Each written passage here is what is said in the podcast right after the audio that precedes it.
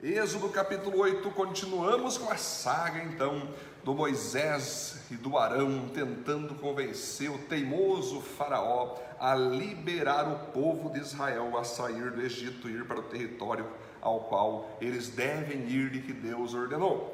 Bom, a gente já sabe que Faraó teima, Faraó não obedece, Faraó não se dobra, e aí Deus começa então a pressionar esse homem. E agora vamos para o ponto 1 um de hoje, olha só. Não há vida sem Cristo e não há frutificação sem Cristo. Olha só, não há vida sem Cristo e nem frutificação sem Cristo. Olha isso que interessante, gente. Depois o Senhor Deus disse a Moisés: Vá falar com o rei e diga que o Senhor está dizendo a ele o seguinte: Deixe que meu povo saia do país a fim de me adorar. Se você não deixar, eu castigarei o seu país, cobrindo-o de rãs. O rio Nilo ficará cheio de rãs, e elas sairão dele e entrarão no palácio, no quarto, na cama, nas casas dos funcionários do povo, dentro dos fornos, as bacias de amassar pão. As rãs pularão em cima de vocês, do seu povo, de todos os funcionários. O Senhor Deus disse ainda a Moisés: Digarão que estendam bastão sobre os rios, canais, poços, e façam com que as rãs saiam das águas e cubram toda a terra do Egito. Aí Arão estendeu a mão sobre as águas do Egito e as rãs saíram das águas, cobrindo todo o país. Porém, os mágicos, com as suas artes, fizeram a mesma coisa. Eles também trouxeram rãs sobre a terra do Egito. Então o rei mandou chamar Moisés e Arão e lhe disse: Peçam ao Senhor Deus que livre a mim e o meu povo dessas rãs, e eu deixarei que o seu povo vá e ofereça sacrifícios a ele. Moisés respondeu: Terei muito prazer em levar o seu pedido a Deus. Diga quando é que o Senhor quer que eu peça a Deus em seu favor, em favor dos seus funcionários e seu povo, para que as rãs sumam do seu palácio e das casas e fiquem somente nos rios. Olha só, estamos diante então aqui da segunda praga que Deus libera sobre Faraó e sobre o Egito. A primeira praga, vocês lembram, era transformar o rio Nilo em sangue. Lembrando, eu vou deixar aqui uma coisa fácil para vocês entender, que cada praga que Deus vai usar é para destruir deuses, ou seja, ele vai pegar dez pragas para destruir dez deuses dos egípcios. O primeiro deus que eles tinham era o rio Nilo. Na cabeça deles, aquele rio era um deus que providenciava tudo para eles, a economia girava na mão deles por causa daquele rio. Para eles era um Deus, eles adoravam aquele rio, eles adoravam aquelas margens, né? E Deus ali é, botou sangue, transformou aquele rio, destronou aquele rio, mostrando que quem é Deus é ele, não aquele rio. Agora, nós vamos ir para uma segunda praga, que são as rãs. Você perceba então que Deus manda Moisés ali falar com Arão, Arão apontar o bastão e as rãs cobrir todo o Egito, entrando na cama, entrando na sala, entrando no, na, nas panelas da cozinha deles. Rapaz do céu, deve ter sido uma coisa mais horrível do mundo, as rãs ali entrando sobre eles, né? sobre a vida deles, o quarto deles, terrível. Mas por que Rã? A Rã também era uma deusa do Egito, que era a deusa da fertilidade. Os egípcios entendiam que a Rã, por ter a capacidade de ter vários filhotes ao mesmo tempo, se reproduzir com muita força e saber ser resiliente às temperaturas, todas as estações da vida, ter ali a sua, a, a sua compostura que, que pode se dar bem em vários tipos de estações, mas principalmente na área de frutificação e, e fertilidade, né, no caso, né, de ter várias, vários filhotes ao mesmo tempo. Eles adoravam as rãs como um deus, como uma deusa, para que eles mesmos tivessem também fertilidade, para que eles também, também pudessem ter vários filhos. Né? Aí você percebe o que, que Deus faz. Deus agride mais um deus dos egípcios. Aquelas rãs, então, que era uma deusa, que poderia dar sorte a eles, de fazer eles terem filhos como as rãs davam filhotes, agora essas rãs se transformaram em maldição. Elas entraram em todos os seus estabelecimentos, todas as comportas do país do Egito, fazendo eles terem nojo, é, é, é ânsia, raiva de tantas rãs ali nojentas, porque elas estavam em cima deles, da cabeça deles, do corpo deles, por todos os lugares. Eles ficaram com muita raiva, ao ponto que nesse primeiro momento, então, mesmo os mágicos do Egito tentando fazer algo semelhante, como nós já conversamos sobre isso, pode voltar um capítulo para trás, dois capítulos que eu falo sobre isso, porque que os mágicos faziam coisas iguais ao Moisés, né? Mas aí então, pela primeira vez ele fica tão desesperado que ele fala com Moisés, pedindo para Moisés falar com Deus para que pare essas rãs e que ele ia deixar o povo ir adorar então é, na terra prometida ao seu Deus. Então ali você veja que já mexeu com o faraó. Essa pancada que Deus deu, essa correção de Deus, nas últimas que Deus falou com o faraó, não adiantou, não, você achando tal. Agora essa balançou o faraózão. Mas o que eu digo a vocês? O que Deus está querendo mostrar com esse povo? O que Deus está querendo mostrar para Faraó e para o seu povo? Que só existe vida em Cristo. Só existe possibilidade de você crescer na vida, ser um sucesso, ter discípulos e ter filhos físicos através de Deus, através da bênção de Deus. Só há um Deus. Rãs não são deusas. Rãs são criações de Deus, são criações lindas de Deus. Por mais que muitos não gostem de rã, cada criação de Deus é tem a sua beleza particular.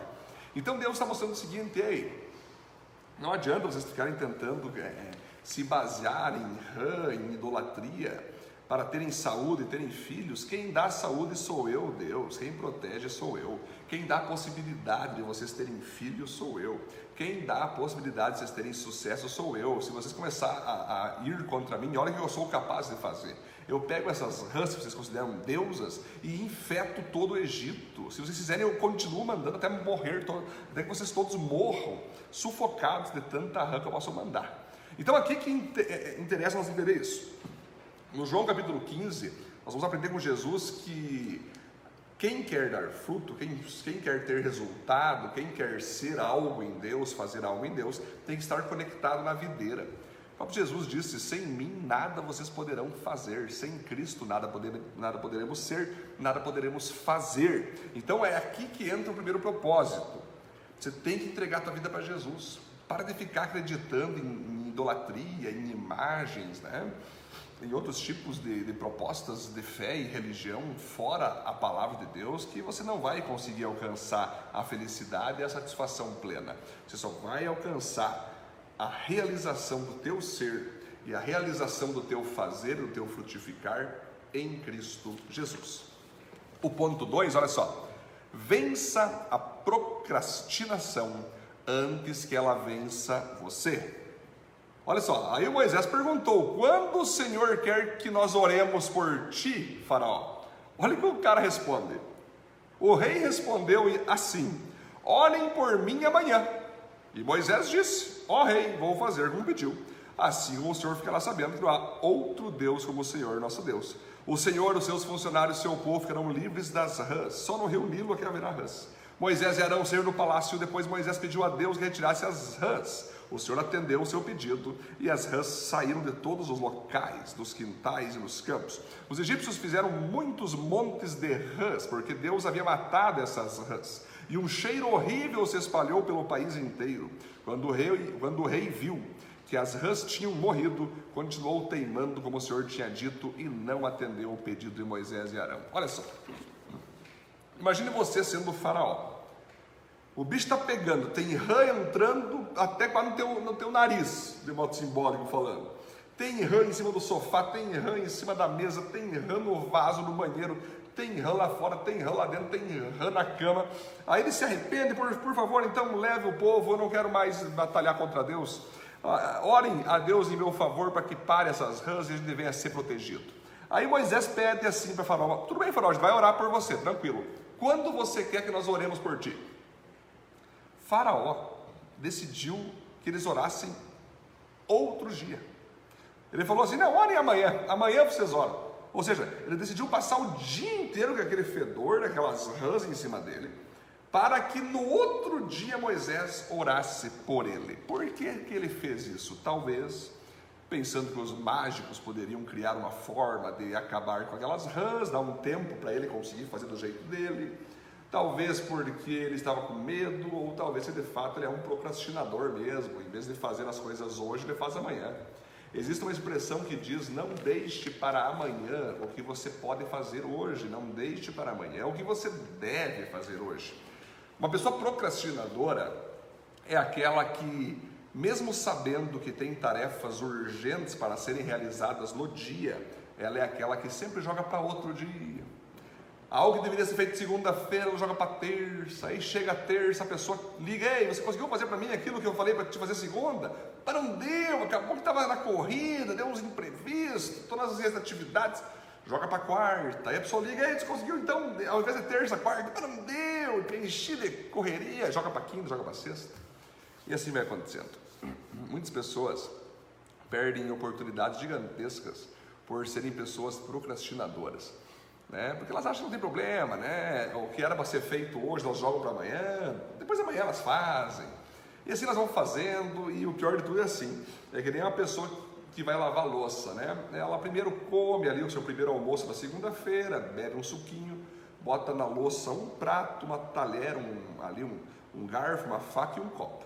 Ah, não vou lavar hoje. Amanhã eu lavo. Aí ela come na terça-feira, bota mais um prato, mais talheres, mais copos. É, ela vai lavar vou lavar quarta. E assim ela vai fazendo, até que chega no domingo.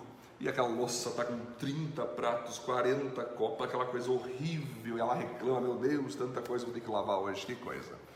Tudo porque procrastinou. Tudo porque é alguém procrastinadora. Porque se fizesse as coisas de modo excelente, diário, no tempo certo, no tempo preciso, seria alguém com até menos trabalho para fazer lá na frente do que se fosse como ela é, procrastinadora. Tudo que tu joga para frente, você tem que entender que lá na frente você vai ter que se dar, se dar de cara com ela. Então, aprenda a não ser procrastinador.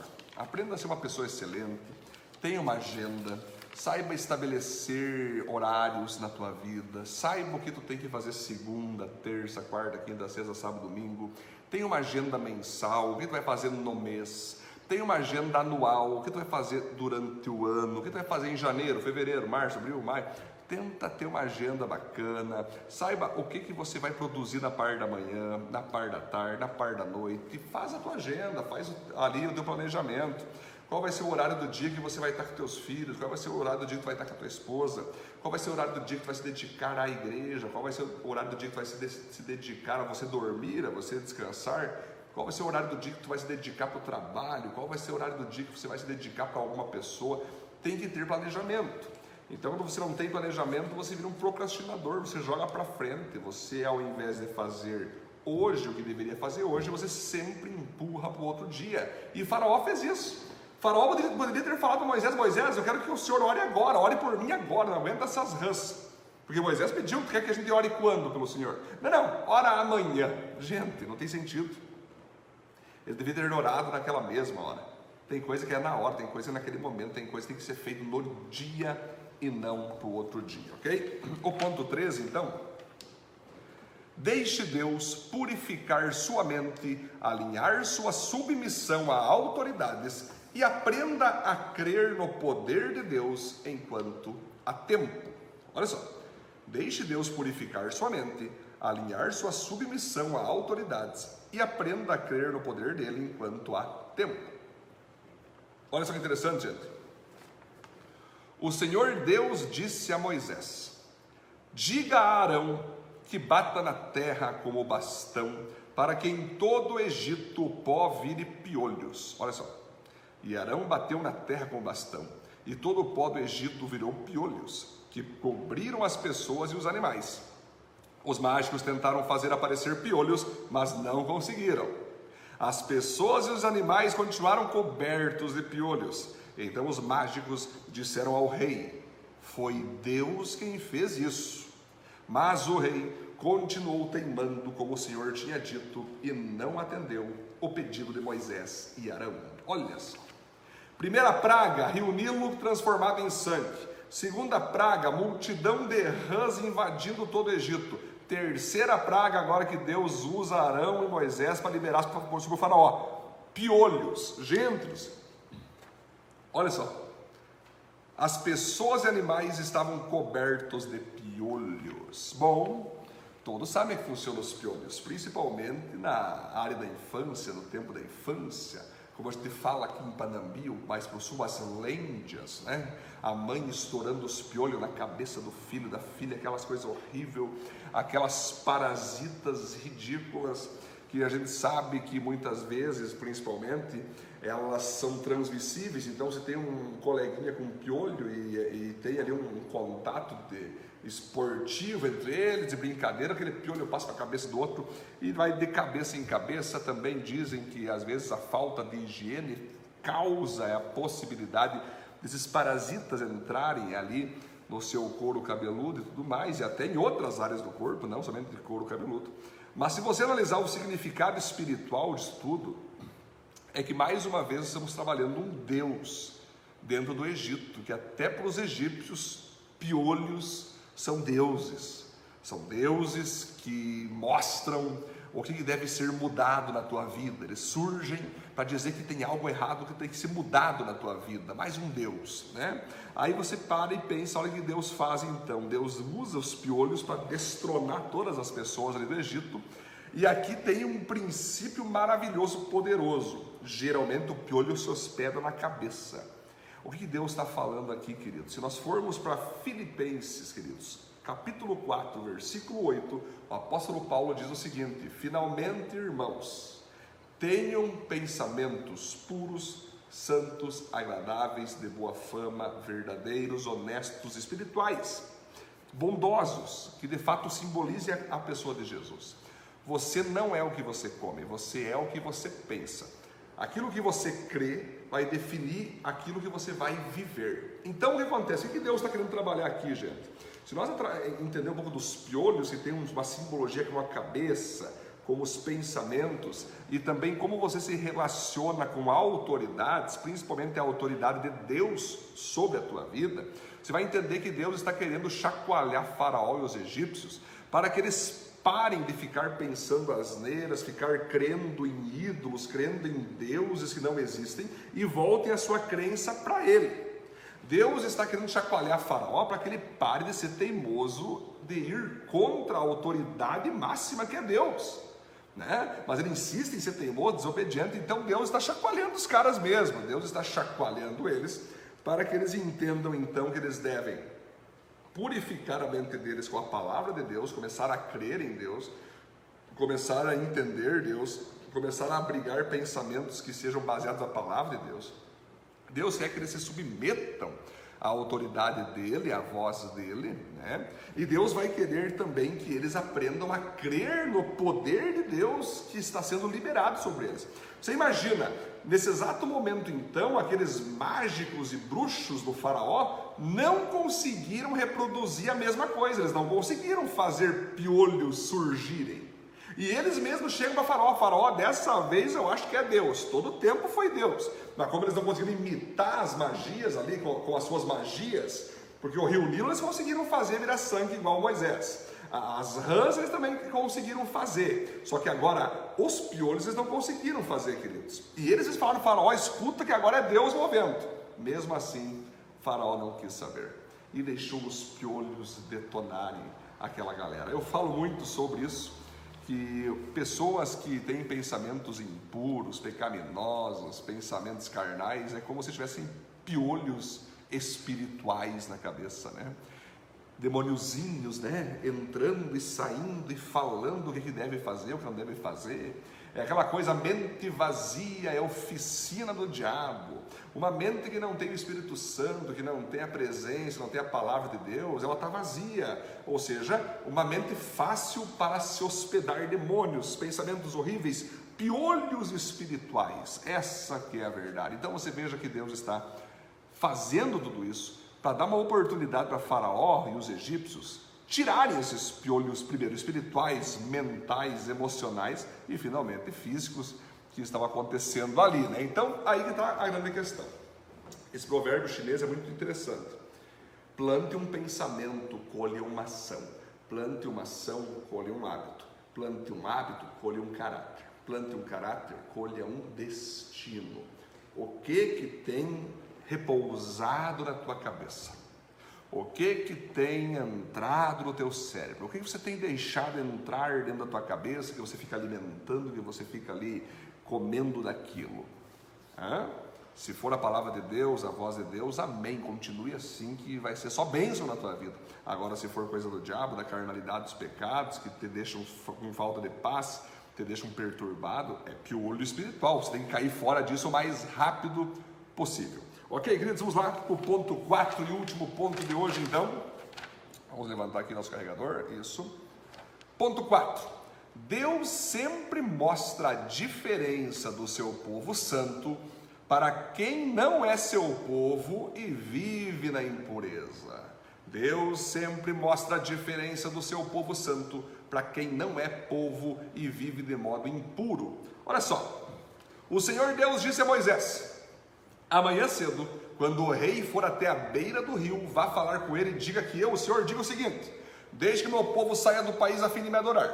Se você não deixar, mandarei moscas para castigar vocês, funcionários e o povo. As casas dos egípcios ficarão cheias de moscas, e o chão ficará coberto com elas. Mas naquele dia separarei a região de Gozém, onde mora o meu povo, para que ali não haja moscas. Assim você ficará sabendo que eu, o Senhor, estou neste país. Farei diferença entre o meu povo e o seu povo. Esse milagre vai acontecer amanhã. Assim fez Deus, o Senhor, e entraram grandes enxamas de moscas no palácio do rei e na casa dos seus funcionários. E por causa das moscas, houve muito prejuízo no Egito inteiro. Então o rei chamou Moisés e Arão e disse: Vão oferecer sacrifício ao seu Deus, porém façam isso aqui mesmo no Egito.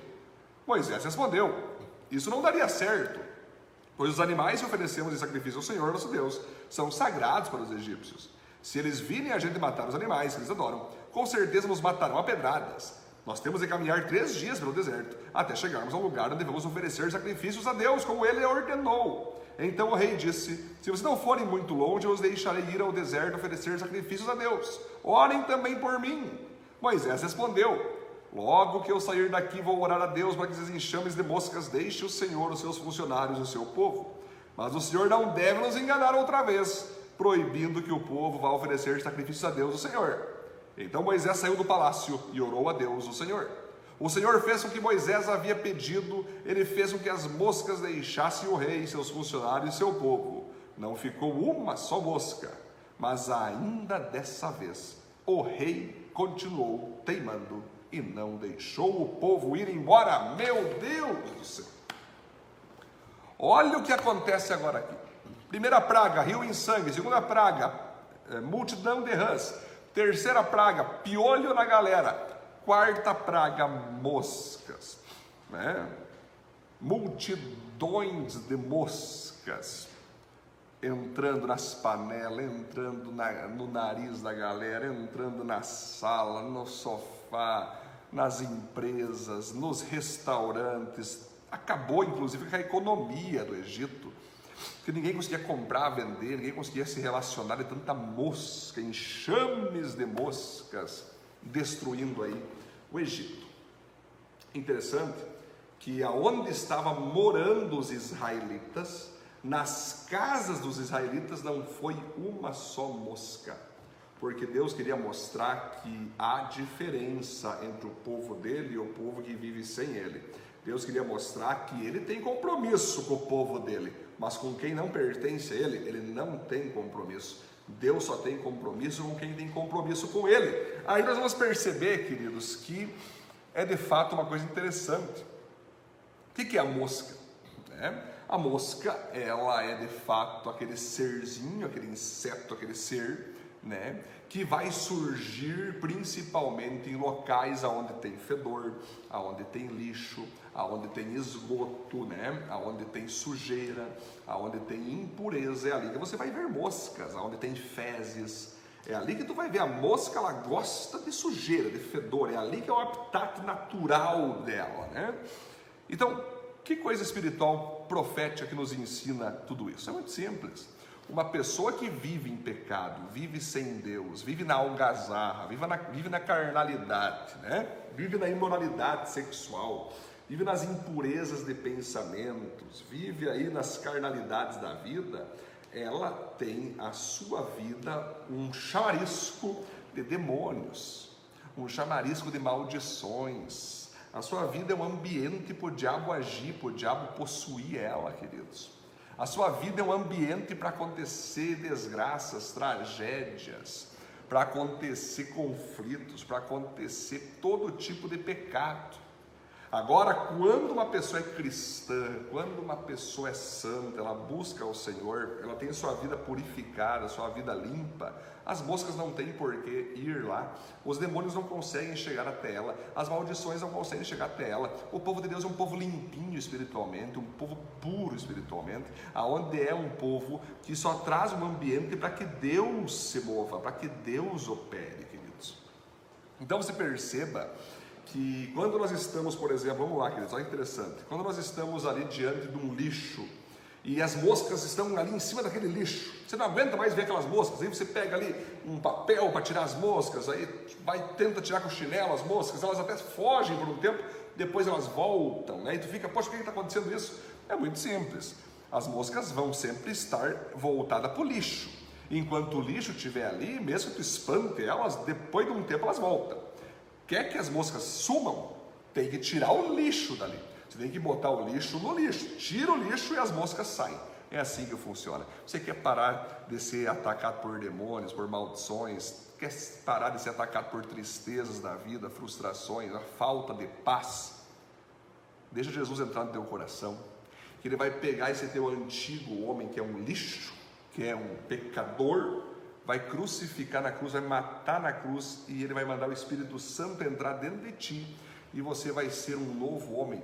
Você agora vai ter Cristo vivendo em ti. Já estou crucificado com Cristo, agora vivo não mais eu, mas Cristo vive em mim. E nesse momento você fica limpo, você fica puro e os demônios, as maldições, os pecados se afastam de ti, porque mosca não consegue ir em locais aonde há pureza, aonde há santidade, aonde há limpeza espiritual.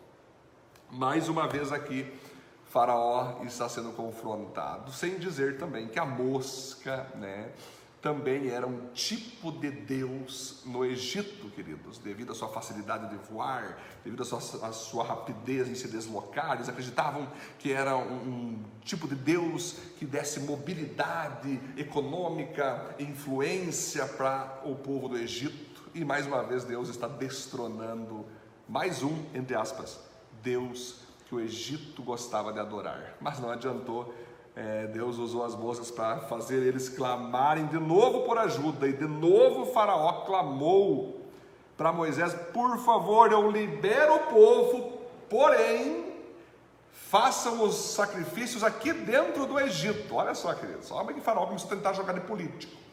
Deus manda Moisés dar ordem para ele que era para tirar o povo daquele território do Egito e ir para uma terra consagrada a Deus, para lá eles morarem e adorarem a Deus. Faraó meio que liberou, mas com condições. Não, eu até libero vocês adorarem a Deus, mas tem que ficar dentro do Egito. Aqui mostra mais uma vez que a gente jamais deve negociar nossos valores. Nós jamais devemos obedecer a Deus 50%, nem 70%, nem 99%.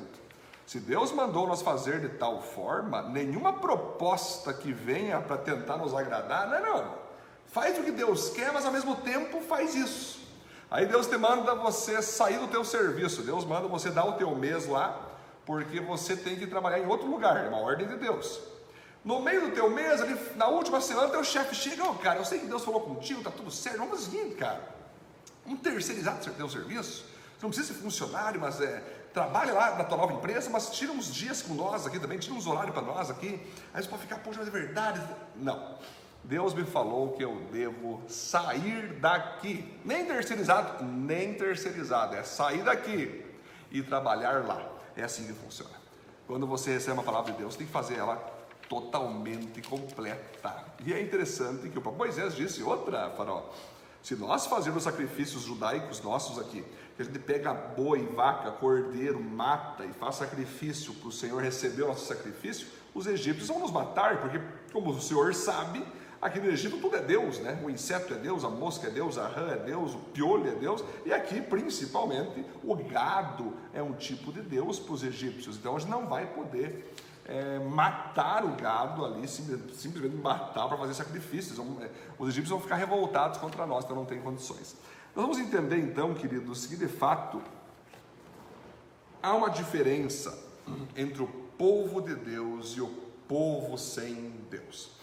Você quer saber se uma pessoa é de Deus? Veja se ela tem caráter, se ela anda em santidade, se ela tem uma família fiel, se ela é fiel ao seu esposo, seu esposo, seus filhos, se essa pessoa lê a Bíblia, se essa pessoa tem palavras bonitas, não, não solta palavrão, se essa pessoa vem da igreja, ela está de fato envolvida com a igreja, se ela fala de Jesus para as outras pessoas, se ela dá bom exemplo, né? se ela evita sair em locais que, que pareçam do mal, festinhas, né, e bailes, né, essas coisas loucas.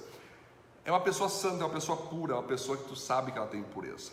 Essa é uma pessoa que é de Deus, pertence ao povo de Deus. Agora você vai ver quando uma pessoa não pertence a Deus, ela fala palavrão, ela é imoral na parte sexual, emocional, ela não vê problema em trair a esposa, ter amantes. Não, não, não, não.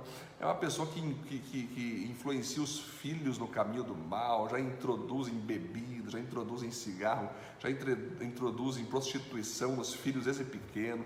São pessoas que vivem bebendo, vivem fumando, vivem caindo por aí. São pessoas que se vê claramente que são nojentas, sujas, né? que falam mal dos crentes e muitas dessas sujas, inclusive, são crentes, se dizem crentes, falam mal de todas as igrejas, todos os pastores, ninguém vale nada, mas eu sou crente sim, eu quero viver a liberdade em Cristo, a graça de Jesus me alcançou. E aí fala palavrão, vai para festa mundana, fica com aquele, fica com aquele outro, e ainda diz que é crente. Não, não, não, não, não, não. Há uma diferença nítida, clara, em quem pertence a Deus e quem não pertence a Deus, mesmo que tais falem que pertençam a Deus. Uma pessoa que pertence a Deus é santa porque Deus é santo. Uma pessoa que pertence a Deus é amorosa porque Deus é amorosa.